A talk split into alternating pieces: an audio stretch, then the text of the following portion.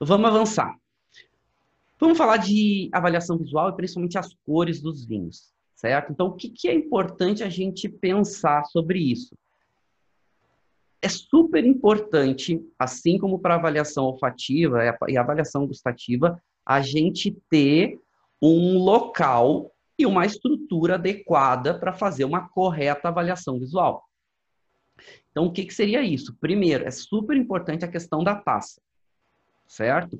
Por isso que a gente usa uma taça padronizada para degustação, chamada taça ISO. Já falei para vocês que não é obrigatório, mas é extremamente recomendado, porque porque e é por isso que tem uma, uma ferramenta, uma taça padronizada, internacionalmente reconhecida, por isso se chama taça ISO, já falamos aqui. A gente tem uma aula aqui no canal só sobre taças, então acessem aí, fiquem à vontade para ver essa aula. Essa taça ela é padronizada, ela tem um tamanho padrão. Já vou mostrar a taça aqui para vocês, a taça ISO, mas exatamente por isso, porque ela é normatizada pelas, pelos, pela padronização ISO, né, pelas normas internacionais ISO.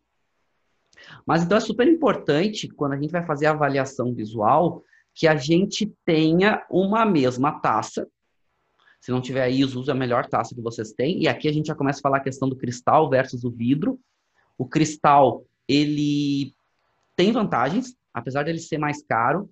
E uma dessas vantagens é que ele é mais fino que o vidro. A liga que é feita o cristal, que entra alguns elementos diferentes, deixa ele mais fino. E ele fica um pouquinho mais resistente fica um pouquinho mais fino. E, e essa espessura menor facilita a visualização dentro da taça. Então, isso é super importante. Outra coisa, é, a mesma dosagem, quando a gente vai fazer avaliação visual e até a avaliação olfativa, gustativa, é sempre importante ter uma mesma dosagem, porque essa mesma dosagem vai padronizar as vai padronizar as referências dos vinhos. Não é que vai mostrar os vinhos vão se mostrar sempre iguais, mas a quantidade é importante para não ter uma alteração de volume, não ter uma alteração de intensidade, a gente vai ver daqui a pouco, e até, de certa forma, quando tem mais volume na taça, vai deixando a taça mais próxima, vai deixar o líquido mais próximo do nariz, o, o, os vinhos tendem a ficar um pouco mais aromáticos. Deixa eu pegar uma taça ISO aqui para vocês. Eu até botei aqui em água, com água, uma dosagem aqui de 30 ml para a gente ter uma referência, ok? Que é uma dosagem adequada para degustação técnica, 30 ml. Tem vários autores diferentes, aí dependendo também da metodologia que vocês estão aplicando para avaliação e até para análise sensorial, oscila normalmente de 30 a 50 ml essa padronização. Tem algumas até metodologias que usam 25 ml de vinho. Eu gosto de usar 30. 30 ml é a referência que eu uso para avaliação e para degustação técnica e até para análise sensorial, ok? Tem um fator que é sempre importante, é que dependendo da metodologia, se tu vai ficar tomando, tu vai diminuir a tua intensidade, a quantidade de vinho, ok? E se tu vai fazendo avaliações visuais no decorrer da, da, da de um determinado período de tempo, vai diminuindo a quantidade de líquido, vai alterando como o vinho vai se mostrar na taça, visualmente também, porque vai ter menos líquido. A gente vai ver isso daqui a pouco também. Então, esse é um ponto importante. 30 ml é o que eu recomendo. É uma boa dose de degustação técnica, certo? Tá, ok, vamos seguir. Então, essa aqui é a taça ISO, eu vou mostrar ela para vocês daqui a pouco. Eu botei essa dose de 30 ml de água. A gente vai fazer um exercício daqui a pouco comparativo. Então a quantidade é importante. De nada adianta ter uma taça e encher ela até a boca, porque visualmente não vai conseguir avaliar bem. Outra coisa, formato da taça é importante. A gente sabe que tem no mercado N taças, diferentes taças, já falei, sou um apaixonado por taças, amo taças, amo colecionar e usar taças diferentes, gosto de taças elegantes, mas para fazer, por isso que é legal ter a taça isso, para fazer avaliação técnica, é sempre importante ter uma mesma ferramenta, uma, uma ferramenta padronizada. Não tem taça ISO, pessoal. Usa a taça que vocês têm, a melhor que vocês tenham. Mas vamos comparar aqui. Essa é uma imagem que mostra diferentes formatos de taça. Deixa eu pegar aqui, marcar um pouquinho o meu. Aqui. Mostra diferentes formatos de taça. E, e a gente vê que taças com fundo mais grosso, por exemplo, a gente vai ter uma, uma, uma visualização diferente do vinho. Se a gente olha, inclusive, taças de cima para baixo, de acordo com o fundo, vai se mostrar ou vai apresentar o vinho com características diferentes. Então, por isso até a taça ISO ela tem uma padronização para facilitar a visualização e também a análise sensorial. A taça ISO ela foi pensada exatamente, ela foi desenvolvida para isso, certo? Inclusive ela tem esse formato que é mais adequado. Mas a gente vai ver, inclusive essas taças que têm protuberâncias, né, que têm protuberâncias, tem relevo na sua textura, é muito mais difícil tu visualmente enxergar o vinho, fora que a incidência de luz vai ser diferente e visualmente tu vai ter dificuldade, vai ser prejudicada a tua avaliação, ok? Mas nada impede que use essas taças para beber vinho, mas não são as mais adequadas para fazer avaliação visual. Por isso que a taça ISO ela é padronizada para todas as bebidas, não só para vinho, mas vamos, vamos falar de vinho, para todos os estilos de vinho, seja vinho tinto, branco, rosé, seja vinho espumante, seja vinho fortificado, seja... a taça ISO ela é padronizada para outras bebidas também. Então, taça é importante, ok? Tem um outro fator que é extremamente importante, que é a luz, a incidência de luz. E de acordo com a incidência de luz, tu vai visualizar o vinho na taça com cores diferentes, certo? Então aqui Inclusive, tem vários autores falando sobre isso. Tem um autor que eu gosto muito, que é um, um doutor, ele é um PhD em botânica e é, vinificação, enologia, etc., mas muito mais focado em planta, né? E é um autor que eu gosto muito, se chama é, Ronald Jackson, é, Ron Jackson, que ele é um pesquisador, tem vários livros escritos, ele escreve um livro exclusivamente sobre degustação de vinho, e, e é muito legal porque ele fala, olha, o melhor horário para e a melhor incidência de luz seria no horário das 11 da manhã com incidência de luz solar, né? Só que isso é inviável, a gente degustar todo dia às 11 da manhã com a luz solar. Inclusive eu deixei aqui aberta a minha janela para ter uma insolação aqui. Uma insolação não, mas uma entrada de luz natural. E isso seria o ideal. Mas se a gente não tem, a gente tem que ter uma boa incidência de luz. E aí, de acordo com a coloração dessa luz, tu vai ter aspectos diferentes para o vinho. Tu vai ver a cor diferente do vinho. Visualmente ele vai ficar diferente. Então, se tu comparar a luz do dia, a melhor, o mais recomendado iluminação seria essa fluorescente que se chama fluorescente luz do dia. Que ela fica mais próxima, comparativamente falando, com a luz natural. Tá? Luz natural, pessoal, não é, é, é a luz ambiente natural. Não é tu ficar embaixo do sol 11 horas da manhã, que tem quase sol literalmente a pino, para fazer que não vai conseguir visualizar nada, porque né, a incidência do sol vai te quase praticamente cegar. Então é com a luz natural. E se não tiver essa fluorescente luz do dia, usar as fluorescentes brancas, certo? E evitar aquelas fluorescentes que puxam mais para cores é, coloridas, amareladas, etc. Inclusive as cores, a, as luzes incandescentes, que são essas luzes amareladas, aquelas, aquelas, aquelas, principalmente aquelas luzes de filamento, aquelas lâmpadas de filamento, mudam muito e deixam os vinhos muito mais amarelados. Só que por que, isso é importante quando a gente vai fazer avaliação de cor? Porque a gente normalmente não percebe isso. A gente não percebe a luz ambiente porque os nossos sentidos eles vão se adaptando. Isso não só para o visual, os nossos sentidos se adaptam de modo geral, né? Por exemplo, a cheiro, às vezes tem um cheiro muito ruim no começo, daqui a pouco tu não sente mais aquele cheiro, que os teus sentidos eles começam a inibir aquele odor e tu fica é, de certa forma menos reativo a ele. E isso acontece com as luzes também. A gente vai se adaptando aquele ambiente, aquela iluminação, e tu vai deixando de prestar atenção naquilo. Então, se a luz é mais amarelada ou mais é, um pouco mais puxado para o branco, tu tem um primeiro impacto quando tu chega naquele ambiente, mas depois tu deixa de perceber aquilo. Aquilo se torna natural. Inclusive, se vocês querem ver, quero fazer um teste muito bom.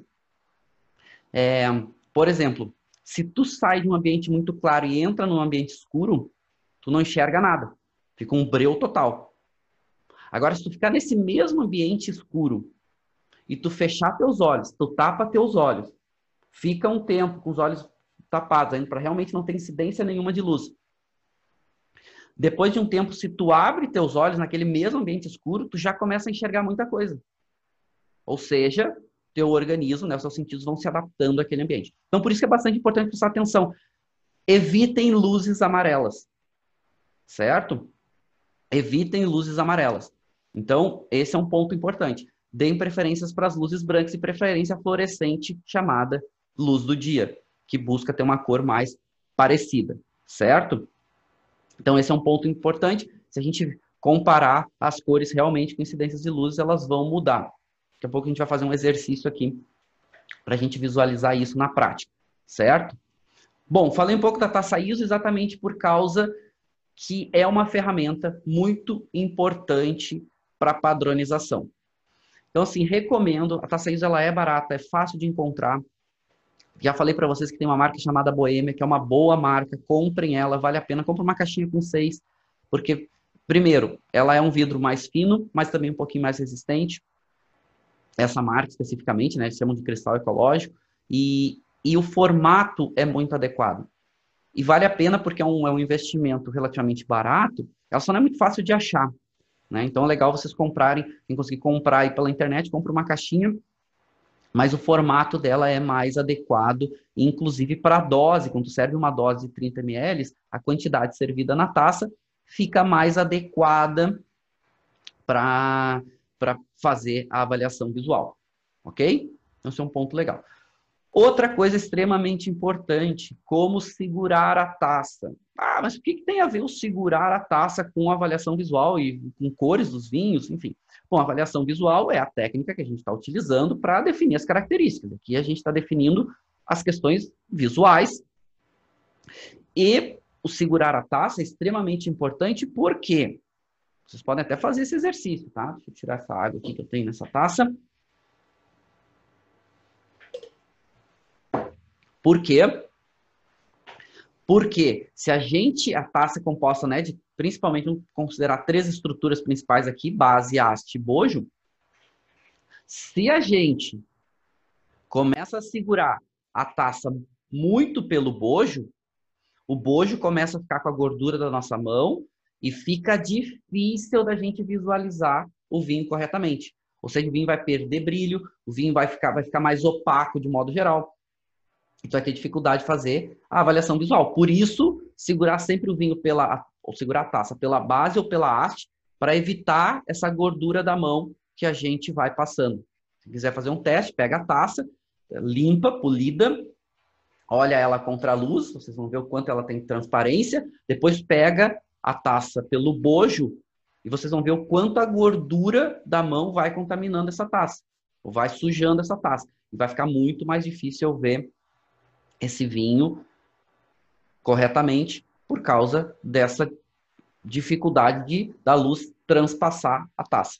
Okay? Então, sempre segurar a taça pela base ou pela haste. É extremamente importante isso. Por mais que às vezes a gente queira esquentar o vinho para ele ficar mais volátil, serviu forte temperatura, ou não está uma temperatura adequada, que a gente segura a taça com as mãos para aquecer, e é uma técnica utilizada, não se esqueçam que isso também vai fazendo com que a taça vá ficando mais manchada, vai ficando manchada. Por isso também que a avaliação visual é a primeira etapa. Por isso que eu recomendo fortemente comecem pela avaliação visual. Terminou a avaliação visual, não vai ter problema depois de tu segurar a taça, de tu manchar, porque tu já fez a parte visual que te interessava. Então, isso também, porque depois que tu suja a taça, é muito difícil de limpar. É difícil de tirar aquela gordura. Não é fácil, né? Também lembrando, taça para degustação, técnica, sempre com polimento. Tem que polir a taça, ela tem que estar adequada, tanto visualmente quanto a questão de odores, não ter resíduos de odores, ok? Então assistam a aula lá que a gente falou sobre taças, que eu falo um pouco mais sobre isso. Vamos falar um pouquinho de, da diferença de incidência de cores. Então, vou pegar aqui e vou dar um exemplo para vocês. Se a gente ir mostrando as paletas de cores, a gente viu que muda muito, certo? De acordo com a incidência, lembrando, então, os nossos sentidos eles vão se adaptar ao ambiente que a gente tem.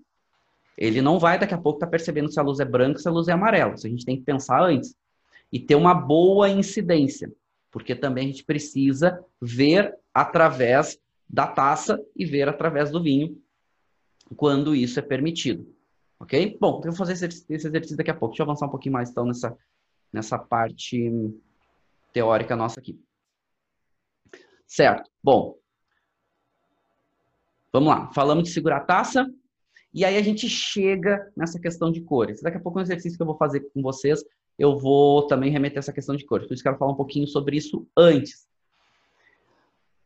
Pontos importantes. Hoje, tecnicamente, a gente avalia três cores de vinhos, que são os vinhos brancos, os vinhos rosés e os vinhos tintos. Certo? Primeira coisa que a gente precisa pensar é o vinho, de modo geral, esses, esses, esses estilos de vinhos, já vamos começar a separar aqui, a gente está falando de estilos diferentes, por mais que eu tenha segmentações de estilos dentro de cada um desses grupos, tanto dos vinhos brancos, quanto rosés, quanto os tintos, mas vamos pegar, vamos chamar isso de estilos. Vinho branco, a cor dele é normalmente amarelado.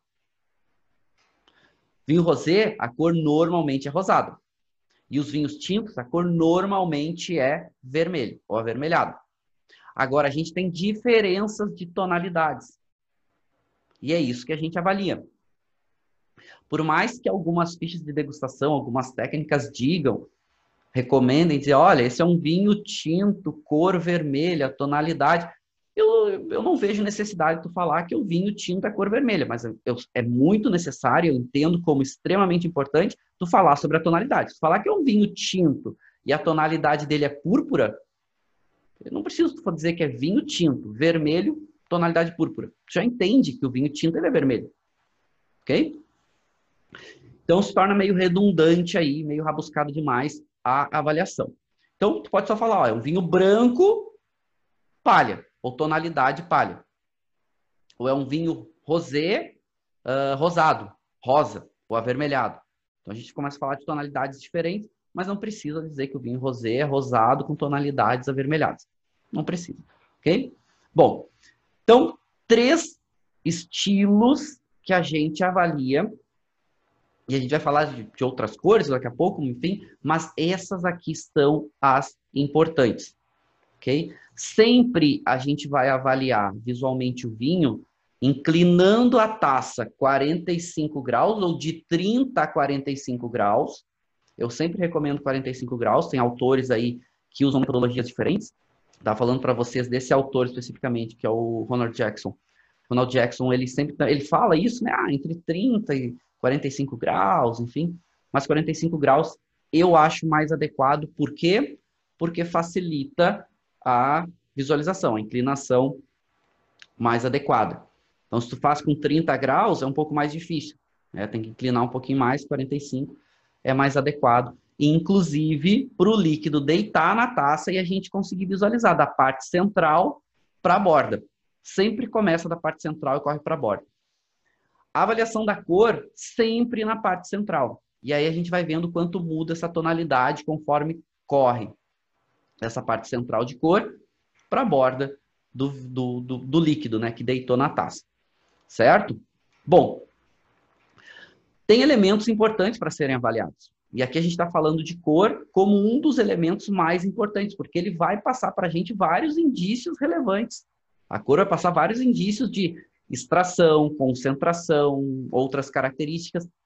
Mas tem um ponto importante aqui hoje, visualmente, dificilmente a gente consegue caracterizar o vinho ou ter uma resposta muito adequada ou absoluta sobre as características daquele vinho. Inclusive, tem hoje degustadores que estão deixando de lado cada vez mais a parte visual. Eu não gosto. Eu gosto de valorizar a parte visual também. Por quê? Porque ela nos dá indícios extremamente importantes. Certo? Tem um livro muito legal, já falei sobre esse livro aqui nas aulas, que é o livro do Ângelo Gaia, é A Arte de Fazer um Grande Vinho. Quem é o autor é um jornalista chamado Eduardo Steinberger. É muito legal esse livro. E ele fala, em determinado momento, esse autor ele passa vários meses com Ângelo Gaia e lá na vinícola do Gaia, entendendo um pouco toda a história, enfim, de Barbaresco, da região do Piemonte, do próprio Ângelo Gaia, que é uma referência no mundo. E Ângelo Gaia fala em determinado momento do livro, diz o seguinte, olha, Barolo e Barbaresco, durante muito tempo, e Barbaresco ainda mais, ficou à sombra de grandes vinhos no mundo, porque era, de certa forma, mal, mal feito, não era mal feito, mas tinha menos entendimento técnico. E o que, que, o que, que acontecia? O, consumidor cada vez mais queria vinhos com mais intensidade de cor, isso a gente está falando aí de décadas atrás. O consumidor cada vez mais tinha, queria vinho com intensidade de cor. A Nebbiolo é uma uva muito potente, é uma uva intensa.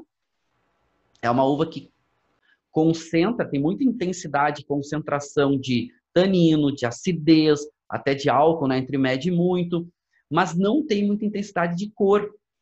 Então, eles buscavam, tinham menos entendimento técnico, né, estamos falando aí de 30 anos atrás, o que, que eles faziam? Faziam maceração no mosto, ou seja, mosto é o suco da uva ali, quando está em fermentação, ficam, ficam as cascas, né, uva tinta fermenta com as cascas para extrair exatamente cor e tanino e outros elementos.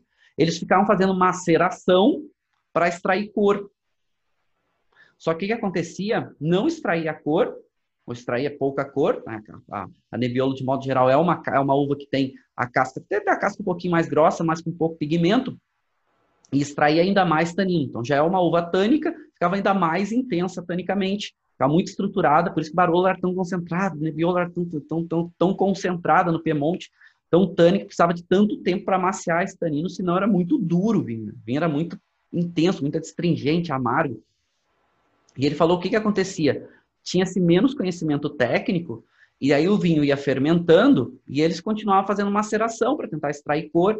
Só que a gente sabe, hoje, já se entende logicamente, que o álcool que se forma no vinho, ele favorece a extração de tanino, menos do que a extração de cor. Então é legal essa passagem, porque, ou seja, já mostra o quanto eles queriam extrair mais cor por uma necessidade de consumo, por uma, uma necessidade mercadológica. E a Nebbiolo, de modo geral, é um vinho que tem intensidade até média, não passa normalmente de média. E aí, visualmente, o consumidor, quando olha, se é um consumidor leigo aquele vinho com menos intensidade, ele associa que, ah, isso aqui é um vinho com menos potência.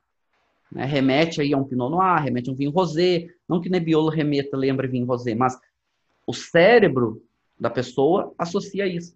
Só que quando toma, se ela é leiga, por exemplo, ela não tem noção do que ela está tomando, quando toma um nebiolo, é extremamente tânico, é extremamente ácido, um vinho muito intenso. Por isso que cor é super importante no processo. Então é legal ler esse livro. Aliás, esse livro é muito legal, não só por essa passagem, mas por várias. É uma aula, literalmente, é uma aula para quem gosta de estudar vinho, para quem gosta de aprender sobre, inclusive, vinificação, enologia, é um livro muito bom, um dos livros que eu mais gosto, remetendo aí à literatura e a questões técnicas de vinho. Vale muito a pena, tá? Recomendo fortemente que vocês uh, comprem esse livro. É meio difícil de achar hoje, mas online vocês conseguem comprar, tá? A arte de fazer um grande vinho.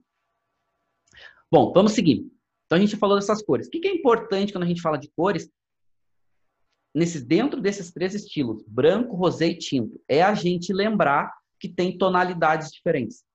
Então, quando a gente faz a avaliação visual, a gente fala da cor, ou seja, vinho branco, vinho tinto, vinho rosé, muito mais relacionado ao estilo, ou seja, branco, rosé e tinto, e depois a gente já pula para a tonalidade. Então, vinhos brancos eles vão ter tonalidades diferentes, rosés também, tintos também.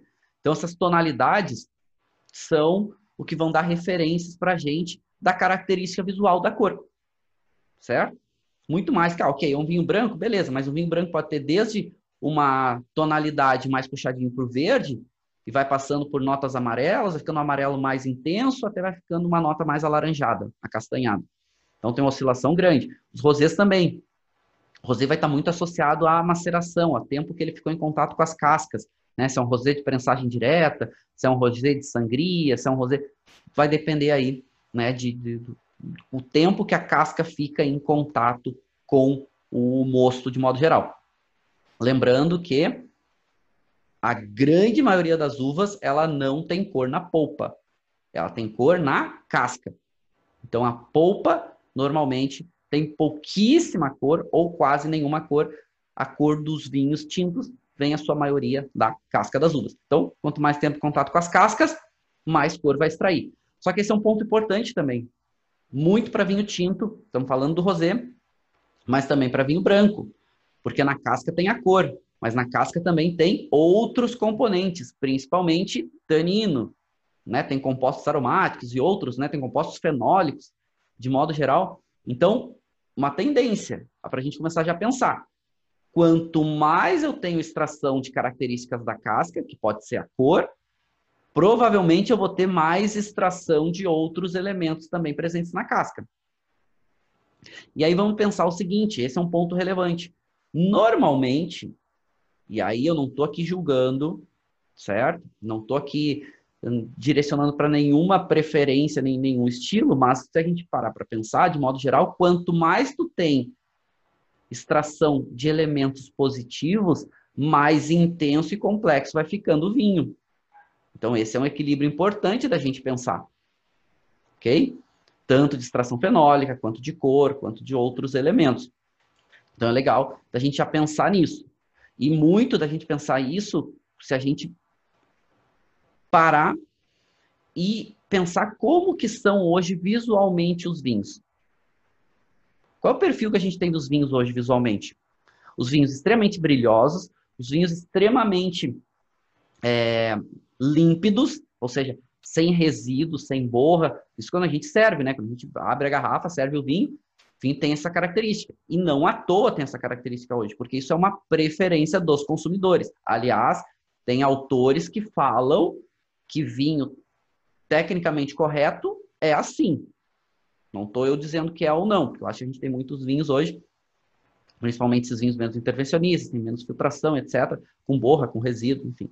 Mas tem autores que dizem que o vinho tecnicamente correto é o vinho que tem brilho, que não é opaco, isso falando principalmente de vinho jovem, né? Com o passar do tempo ele vai ficando um pouquinho mais opaco.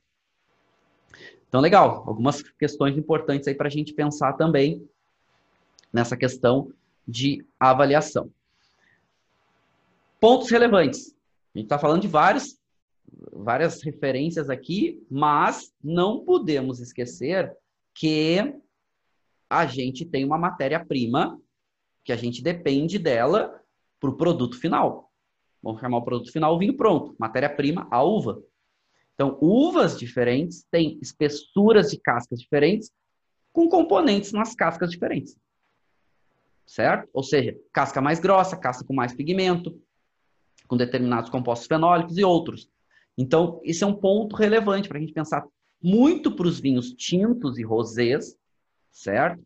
Tem uvas tintas que têm menos pigmento, aí podemos pensar aí uma Pinot Noir de um lado, tem pouquíssimo pigmento, mas já falamos de Nebbiolo, é, Grenache outras tantas. E tem uvas que têm muito pigmento, como, por exemplo, a própria Syrah, uvas como a própria Cabernet Sauvignon, próprio, então tem Malbec tantas outras aí que tem muito mais pigmento. Tende a ter mais concentração, mais intensidade de cor. Mas isso também se a gente pode pensar para vinhos rosés para vinhos brancos. Então tem vinhos brancos que, que se tu deixa a casca, então determinadas uvas brancas que se tu deixa a casca pouco tempo em contato com o líquido, já começa a extrair cor. E essa cor, claro, não vamos comparar o vinho, a cor do vinho branco com a cor do vinho tinto, né? mas ela vai ganhando uma pigmentação. Então vai ficando normalmente mais amarelado. Normalmente vai ficando com um pouco mais de concentração de cor ou intensidade de cor, como muitas fichas de degustação gostam de associar. Certo?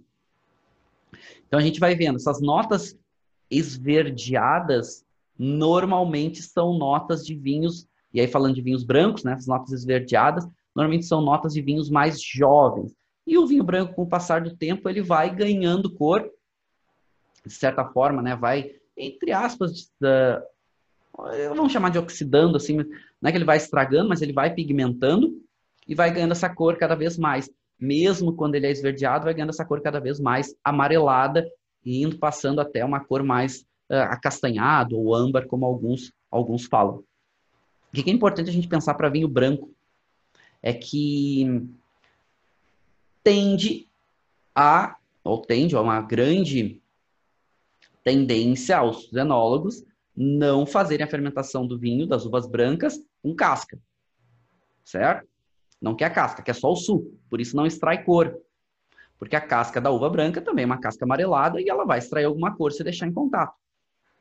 Inclusive, essa fermentação de uvas brancas em contato com as cascas nada mais é do que um estilo de vinho hoje chamado de vinho laranja.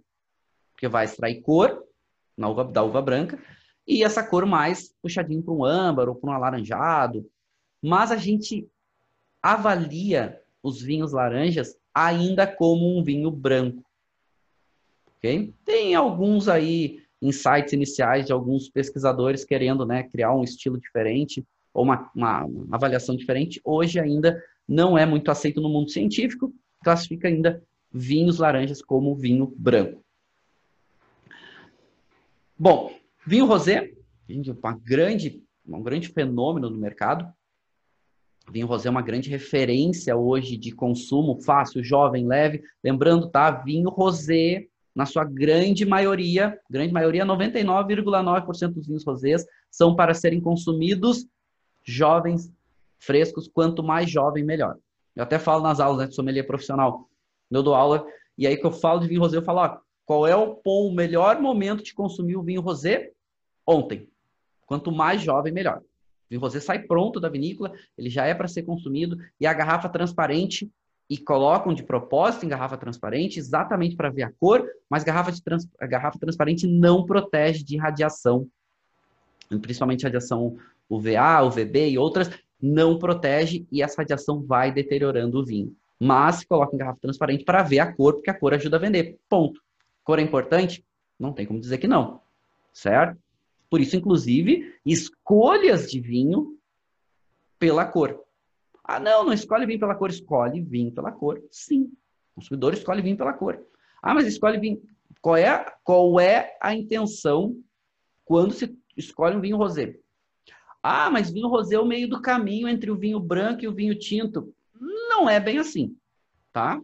Não é bem assim. Porque o vinho rosé é muito mais um vinho branco do que um vinho tinto não tem tanino, é normalmente frutado, fresco, para ser consumido jovem e gelado. Inclusive, a temperatura recomendada da maioria dos rosés é muito mais próxima ao branco, ok? Ah, mas não, não tem estrutura tânica? Pouquíssima. Então, hoje, os rosés mais valorizados é exatamente isso, é muito mais um vinho branco do que um vinho tinto. Certo? Tá, mas aí escolhe o vinho rosé ou o vinho branco. Por quê? Bom, tá escolhendo pela cor, não necessariamente pelas características. Não é absoluto, mas é para a gente pensar, certo? Rosés, muito tempo de maceração, ou seja, o tempo que a casca ficou em contato com o líquido, que vai trazer colorações diferentes. Certo? E normalmente, é, essa casca tinta ou uvas rosadas, a gente tem uvas rosadas, por mais que a gente não fale muito sobre elas, muitos autores nem citam, classificam em uvas brancas e uvas tintas, mas tem uvas rosadas. Inclusive, alguns, alguns autores chamam essas uvas de uvas cinzas e esses vinhos de vinho cinza, mas a gente fala mais para frente. Mas tempo em que ficou em contato com as cascas para o vinho rosé e também o quanto tinha de pigmento nessa casca. Porque uvas que têm menos pigmento necessariamente vão aportar menos pigmento para o vinho. Uvas, é, uvas com casca mais grossa, com mais pigmento, tende a já ter uma coloração um pouquinho mais intensa. Então, poucos contatos do líquido com do suco da uva com a casca, já começa a extrair essas, essas características. Inclusive, na prensagem, tu começa a extrair um pouco de cor. Façam um teste para quem quiser testar. Peguem uma, uma pega 30 ml de um vinho branco e tu adiciona uma gota de um Malbec bem concentrado. Adiciona uma gota, pega uma gota de Malbec bem concentrado e adiciona em 30 ml de um vinho branco. Pega um vinho branco bem simples aí para vocês não ter muita alteração no vinho e adiciona uma gota desse Malbec concentrado. Na hora, o vinho, aqueles 30 ml de vinho branco se torna um vinho rosé. Na hora, uma gota. Façam isso. Isso acontece quando fica um residual às vezes de vinho na taça. Tinta, tá usando uma taça só e aí tu quer provar um vinho branco, tomou os vinhos tintos, só tem aquela taça, aí tu tira o líquido, deixa um residualzinho ali, tipo, ah, não vai impactar, coloca o vinho branco, o vinho branco sobe automaticamente pro rosé.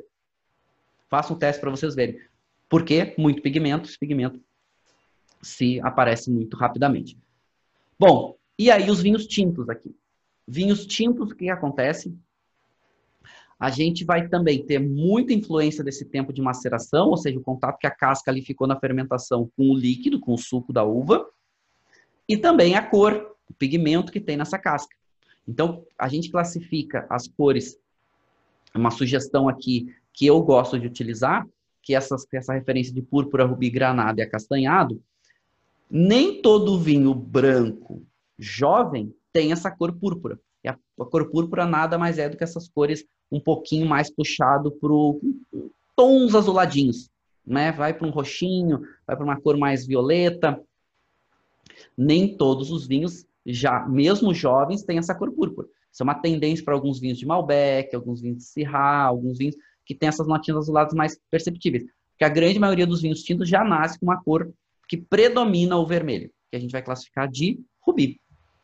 Ok? Predomina os vinhos, a, a cor vermelha. Aí depois vai indo para as cores mais alaranjadas. Isso também é um ponto importante, com o passar do tempo, os vinhos tintos vão perdendo cor, diferente do vinho branco. A gente falou, vinho branco vai ganhando cor.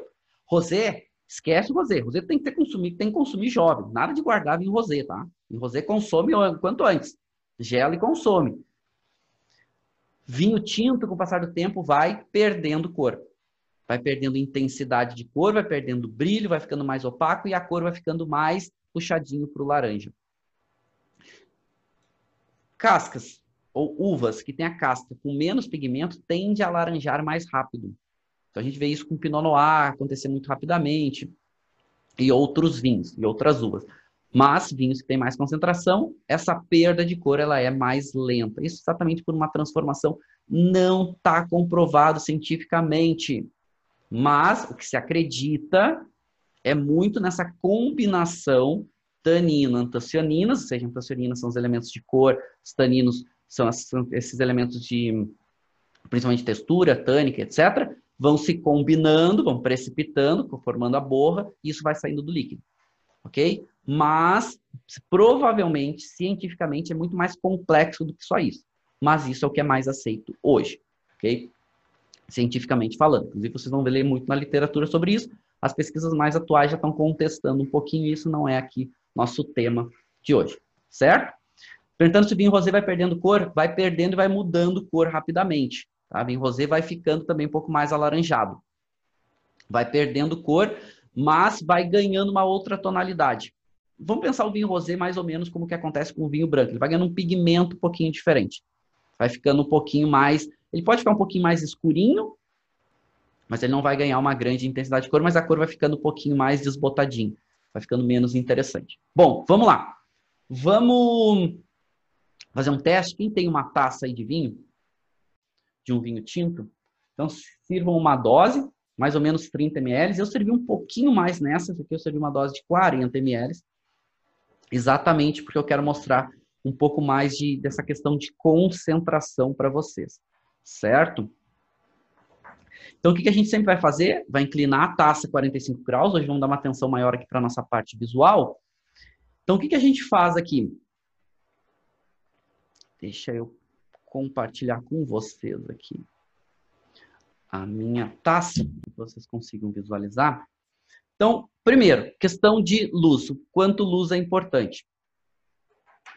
Então, para quem está vendo aqui a aula, para quem está assistindo essa aula e não está assistindo, recomendo fortemente que você assista essa aula pelo YouTube, porque pelo YouTube vocês vão ver muito mais conteúdo, muito mais informação. Quem está assistindo aqui pelo YouTube já está conseguindo acompanhar tudo. Então, a gente está agora mostrando, estou mostrando a minha taça, e aí a gente pode botar, e aí a gente comparando, olha como luz é importante, a gente tem pouca incidência de luz, olha como é ruim de visualizar o vinho, muito mais difícil, ok? Estão vendo aqui minha taça com pouca incidência de luz. Então a gente aumenta um pouquinho essa incidência.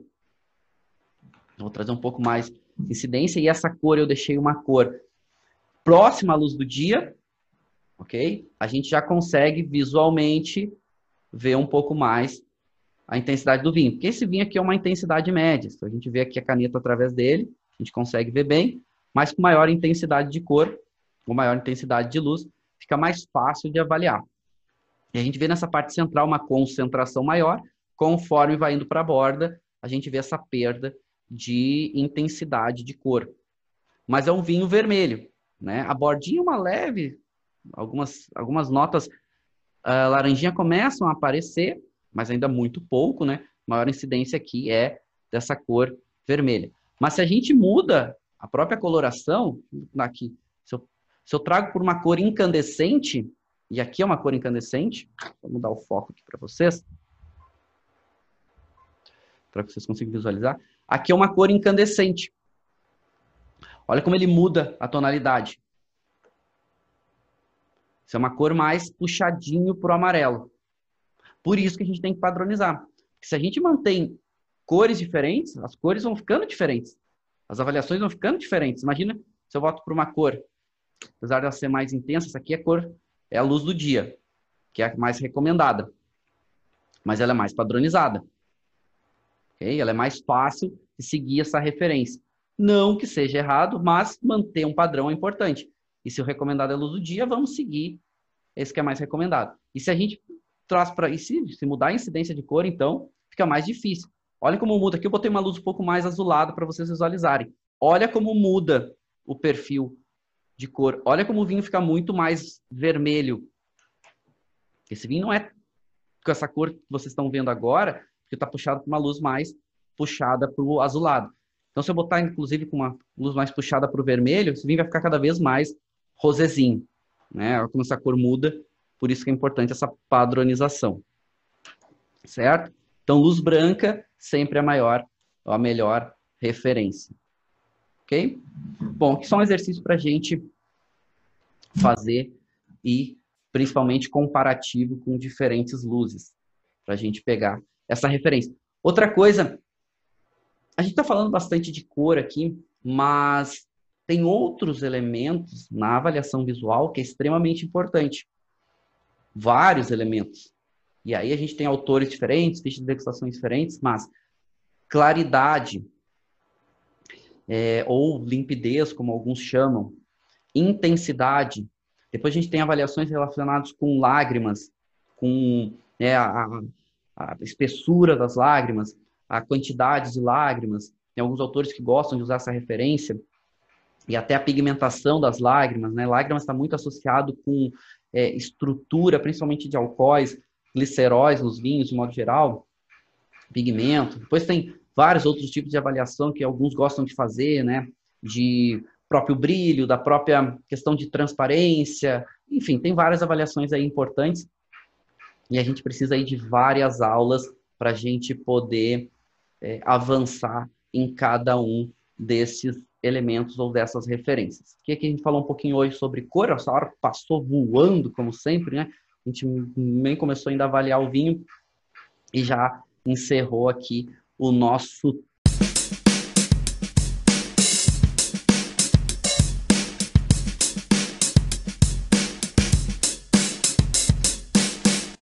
Você acabou de ouvir uma aula de vinhos do professor Marcelo Vargas, em formato de podcast.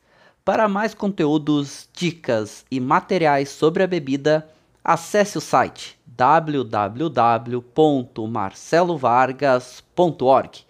Um forte abraço e até o próximo encontro.